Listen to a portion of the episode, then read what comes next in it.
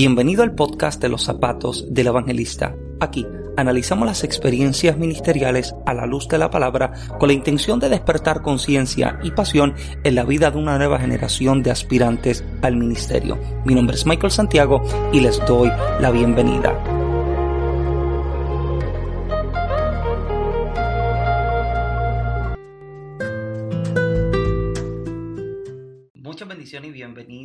Otro episodio del podcast En los zapatos del evangelista. Este que le habla es el pastor Michael Santiago. Eh, le doy las gracias a todos los que han sido fieles oyentes y seguidores del podcast. Sé que no hemos subido eh, con consistencia en estos pasados meses, ya que mm, los que estuvieron escuchando el episodio anterior saben que entramos al pastorado. Llevamos ya dos meses, por gracia del Señor, pastoreando la iglesia Casa de Dios en Adel, Georgia, la iglesia de Dios Pentecostal, MI, Casa de Dios. Y han sido unos dos meses eh, de completa bendición, eh, de mucha aventura, de mucho aprendizaje y de mucho desarrollo ministerial. Em, como hablaba en el episodio anterior, eh, por 14 años, por gracia del Señor, eh, fungí como ministro itinerante en Puerto Rico y, los Estados Unidos. Por 14 años em, fui evangelista, viajé a diferentes partes, eh, prediqué en, qué sé yo, cantidades de, diferentes eventos y fue una etapa bien extraordinaria. Em, cuando pienso en los años del evangelismo, eh, los recuerdos que tengo son unos recuerdos, em, unos recuerdos muy bonitos. Eh, conocí muchísima gente buena, mucha gente extraordinaria, eh, muchos pastores que me, amaron y que aún al día de hoy me siguen amando porque el hecho de que entrara al ministerio pastoral no significa que se corten relaciones que se crearon al contrario, entiendo que se fortalecen ahora un poco más, ya que em, han sido, em, o sea, literalmente entro en una etapa en la que puedo posiblemente comprenderles a ellos un poco más y ellos a mí me pueden aconsejar para posiblemente no cometer errores que em, quizás ellos en algún momento de su vida o de su ministerio eh, pudieron cometer. Pero bien contento, bien contento estos dos meses eh, en los cuales hemos estado trabajando con la congregación y con la iglesia. Ha sido un tiempo bien extraordinario. Em, les cuento que el primer mes, el primer mes eh, fue un mes poquitito más de ajuste, ajuste en cuanto a acostumbrarme a que me llamen de cierta forma, que me traten de cierta forma, em, porque fue literalmente un cambio de ser miembro de una congregación a convertirme en ser pastor de una congregación. Entonces el cambio de mentalidad o la forma en la que las personas se acercaban a mí eh, cambió drásticamente y, o sea, no ha cambiado para mal, al contrario, ha cambiado para bien por, a causa de la posición, ¿verdad? El respeto que posiblemente la posición merece, eh, pero también ha sido uno en el que pues eh, me ha desafiado, me ha desafiado a relacionarme más con las personas, a estar mucho más atento de las personas, eh, porque a lo largo de estos dos meses eh, me sentaba a pensar en los pastores que he tenido eh, en los años que llevo sirviéndole al Señor. yo viví algunos años en Puerto Rico, algunos años fuera de Puerto Rico. Entonces, el constante mover de pueblos a la mudanza de pueblo o de estado, pues me llevó a tener que eh, literalmente cambiarme de congregación. Eh, pero los pastores que sí logré tener en estos 15 eh, años que llevo sirviéndole al Señor, 15, ya de hecho 16 años sirviéndole al Señor, han sido, he tenido pastores que me han bendecido de manera bien extraordinaria, me han bendecido y me han ayudado a crecer, me han ayudado a formarme como ministro, como líder, como hombre de Dios, me desafían a que yo pueda ser de la misma forma eh, en que otros fueron de bendición para mi vida, yo pueda ser de bendición a la vida de otros que caminan conmigo en esta etapa nueva. Em, tuve un pastor en Puerto Rico eh, que fue mi pastor por cerca de ocho años eh, y fue uno de los mayores propulsores de mi ministerio. Un hombre muy humilde, un hombre muy sencillo, el pastor Justo Padua, eh, un hombre de Dios, pero de la gente que cuando tú conoces y tú hablas acerca de gente que, que te habla de, de, de, entrar a la oración, de intimar, de buscar la presencia del Señor, este era uno de esos hombres y es uno de esos hombres todavía al día de hoy, eh, ya que las veces que viajo a Puerto Rico eh, a predicar o a visitar la familia, eh, me encuentro con la experiencia de que se encuentra literalmente, se encuentra literalmente eh, en, esa, en esa misma mentalidad de acercar a la gente a buscar a Dios, de acercar a la gente a la presencia del Señor y no solo de palabras, sino que también lo muestra con su ejemplo. Literal, literalmente él modela modela lo que es una búsqueda del rostro del Señor. No es del que te dice que subas al monte a buscar leña de manera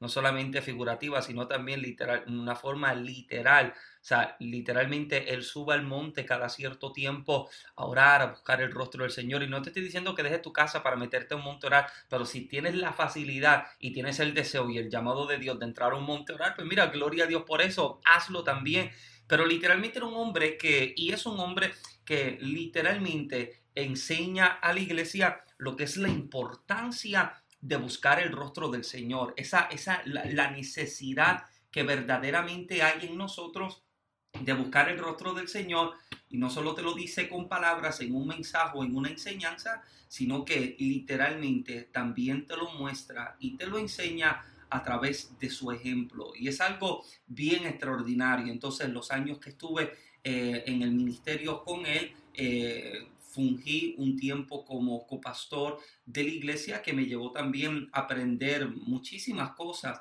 Me llevó literalmente a, tratarme con más personas, a, literalmente relacionarme con la gente, a conocer más eh, cómo se trabajan ciertas situaciones en la congregación que entiendo yo que literalmente me estaba preparando para esta etapa actual, me estaba preparando para este momento en el que me encuentro hoy. Tuve pastores que también fueron de mucha inspiración en cuanto al estudio de la palabra del Señor. Fueron personas que em, tuve pastor que literalmente era un hombre con un doctorado en teología, em, pero era un hombre que muy sencillo también en su forma de hablar y de enseñar, pero que también animaban al estudio y a la preparación, a la capacitación personal, sea que pudieras entrar a un instituto bíblico o que fueses autodidacta y estudiaras e investigaras por ti mismo, te motivaba a eso mismo ese hombre. O sea, este pastor motivaba a la búsqueda, a la búsqueda del estudio bíblico, aprender a la capacitación porque siempre enseñaba a la congregación y decía que ya no enseñábamos analfabetas. Él enseñaba de que tenemos personas en nuestras congregaciones que son personas que se preparan, literalmente se preparan, estudian, tienen conocimientos, capacitaciones, y cuando te diriges a ellos, debes dirigirte con la misma altura que ellos esperan. Entonces, tuve muchísimas personas a lo largo de estos años que fueron de mucha inspiración y motivación al ministerio. Y la última pastora que tuve antes de entrar ahora al pastorado fue precisamente eh, quien es también actualmente mi presbítero, la pastora Dalila Ramos. La pastora Dalila Ramos fue mi pastora cerca de dos años, el tiempo en el que Génesis y yo literalmente llevamos viviendo acá en el estado de Georgia. Eh, y fue quien identificó eh, por decir, en este último tiempo, ese llamado de Dios en mi vida. Entendía de que había algo de Dios para más, algo para lo próximo. Eh, y fue entonces ese puente para transicionar del evangelismo al pastorado. Y hoy estamos acá por gracia del Señor. Eh, por gracia del Señor hemos tenido un tiempo, un tiempo bien extraordinario con la congregación antes de entrar a la pastoral, eh, ya entendiendo que iba a entrar, habiendo ya entregado una solicitud, haber sido ya entrevistado, saber de que tenía fecha de instalación, recuerdo que entré, entré, un tiempo, entré en un tiempo de oración y cuando me encontraba en este tiempo de oración, recuerdo que comencé a, a preguntarle al Señor eh, cómo debía manejarme eh, y cómo debía entrar a trabajar con una congregación, porque ya pasaba de ser un miembro o una oveja o un hijo de una congregación a convertirme ahora en, en pastor de la congregación, entendiendo la responsabilidad que conlleva un ministerio como este eh, entendía y aún entiendo al día de hoy de que la oración es demasiada fundamental y necesaria eh, para poder ser exitosos o efectivos en cualquier asignación que tengamos de parte del Señor. O sea que seas pastor, evangelista, maestro o whatever, la oración es demasiada esencial. Conocí muchas personas eh, en mis años sirviéndole al Señor que hablaban de que ya la oración no era necesaria, no había que pasar tiempo de intimidad, no había que relacionarse con Dios en la oración porque ya Jesús había orado en el monte y ya nosotros teníamos acceso directo al Padre, por lo que orar no era necesario, ya no hay que pasar tiempo de oración. Em, y es un pensamiento que entiendo que ha lacerado demasiado a la iglesia del día de hoy porque les ha desenfocado de lo que han sido esas herramientas efectivas de conexión con el Señor. Pensaba en estos días acerca de los avivamientos del ayer y hablaba a la congregación y les decía que todo movimiento de avivamiento comenzó con la oración como movimiento. Todo movimiento de avivamiento comenzó con oración y cuando comienzo a preguntarle a Dios cómo trabajar y cómo entrar em, a liderar una congregación, las primeras palabras que eh, el Señor me habló fueron precisamente llévalos al altar, llévalos a la oración. Y hemos comenzado una dinámica de oración bien extraordinaria. Hemos tenido eh, y estamos todavía trabajando con un tiempo de oración en el que se está clamando fuertemente, estamos librando unas batallas eh, unas batallas bastante fuertes, pero estamos también recibiendo unas victorias bien extraordinarias. Los domingos, ya cuando volvemos a reunirnos luego de nuestras reuniones de semana, los domingos comenzamos a ver cómo las personas están siendo impactadas y están llegando. Eh, hablaba con uno de los líderes y yo les decía eh, algo que escuché de un pastor tiempo atrás. Él decía que la gloria de Dios en una casa es como cuando derramas azúcar en algún lugar de tu casa y no sabes cómo, no sabes de dónde, pero las hormigas siempre terminan llegando por el sabor dulce del azúcar. Y de la misma manera es la gloria. Cuando la gloria está en la casa, cuando la presencia del Eterno está en la casa, la gente llega. Usted no sabe cómo, no sabe de dónde, pero llegan gracias a que el Padre, a que el Eterno está en la casa. El dueño de la casa está en casa.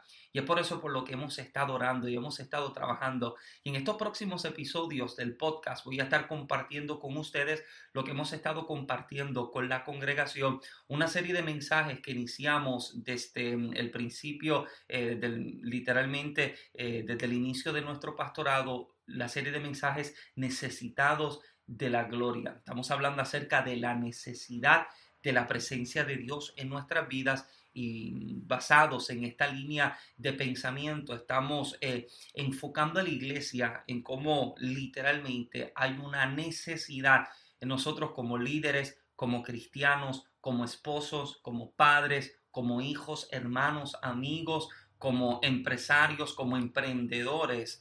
Literalmente necesitamos la presencia de Dios y necesitamos la presencia de Dios en todas las áreas de nuestra vida. Porque de nada, entiendo que de nada nos sirven nuestros logros personales, nuestros sueños personales, nuestras victorias o éxitos personales si Dios no es el centro de todas las cosas. De hecho, soy de los que pienso que cuando la presencia está presente, con poco esfuerzo, recibes el doble de los resultados.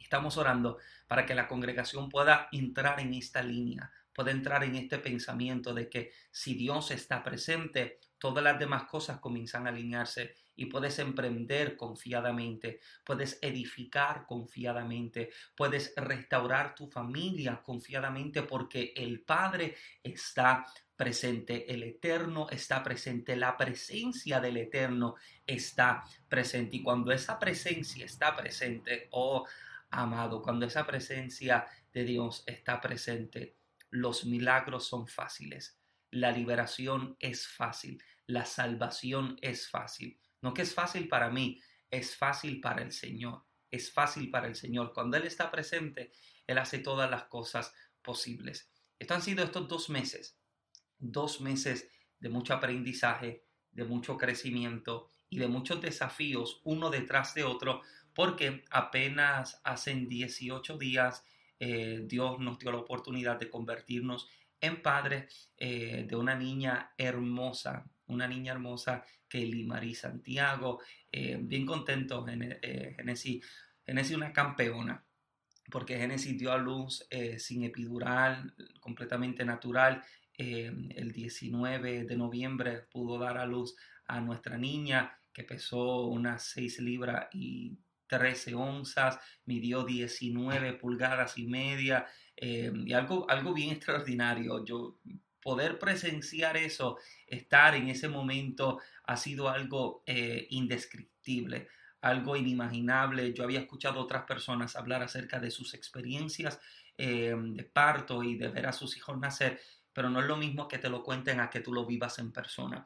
Entonces eh, tenemos ahora también la bendición de que tenemos a la niña en casa con nosotros, que también, ¿verdad?, requiere mucho tiempo, esfuerzo y sacrificio y mucho más fuerte, ¿verdad? Para Génesis, porque Génesis está lactando a la niña, eh, que también requiere mucho. Por eso es que eh, Génesis es una verdadera, una verdadera campeona, porque Génesis sabe lo que es levantar, lo que es levantarse cada ciertas horas en la noche, que le toca alimentar a la niña o la niña la despierta porque ya tiene hambre. Y yo, yo le digo a Génesis, yo tengo el sueño pesado, a mí me tienes que sacúdeme, muéveme, despiértame para poderte ayudar porque yo, de hecho, hay noches pasadas las que luego de haber trabajado fuertemente con la congregación, con los hermanos, con diferentes situaciones, eh, no escucho nada de nada en toda la noche y despierto de pronto en la noche asustado preguntándole, Génesis, ¿alimentaste a la niña, Génesis? ¿Cómo está? Eh, y ni cuenta me había dado de que Génesis ya la había alimentado, la había cambiado el pañal. Eh, te digo, Génesis, les digo, Génesis una verdadera campeona. Así que esas han sido estas bendiciones que el Señor nos ha permitido eh, recibir y trabajar y manejar y administrar en este tiempo y demasiado, pero demasiado de agradecido estamos con el Señor y agradecido estamos, estamos con cada uno de ustedes, los que nos siguen a través de las redes sociales eh, y siempre nos escriben, nos envían su mensaje, los que siempre oran por nosotros. Esto es algo en lo que siempre eh, expreso la necesidad que tenemos eh, de la oración, de la oración de cada uno de ustedes, porque entendemos que esto no se trata de, ni de capacidades ni de fuerzas humanas, esto se trata de la fuerza que proviene del Señor, de la sabiduría y del conocimiento que proviene del Señor. Yo por mis propias fuerzas jamás sería capaz eh, de trabajar en algo como lo que estamos trabajando hoy día, pero entendemos que todo ha sido por gracia del Señor y las oraciones de cada uno de ustedes han sido demasiado importantes, esenciales. Así que les invito a que continúen siendo parte de este podcast. Sé que este año 2021 fue un año un poco lento para este podcast, pero volvemos este año entrante, este año 2022, con más fuerza que nunca. Esperamos en las semanas que nos quedan antes de finalizar este año, continuar desarrollando esta dinámica de conversación con usted. Así que, mira, si tienes alguna, alguna pregunta eh, acerca del ministerio, algo que quisieras que yo pudiera contestar acá en el podcast, yo le invito a que me escriba al email del ministerio Michael Santiago Ministries arroba gmail.com, Michael Santiago Ministries arroba gmail.com o puedes contactarme a través de las redes sociales de Facebook o de Instagram y escribirme y decirme, mira Michael, me gustaría que pudieras hablarnos acerca de tal temática en el ministerio.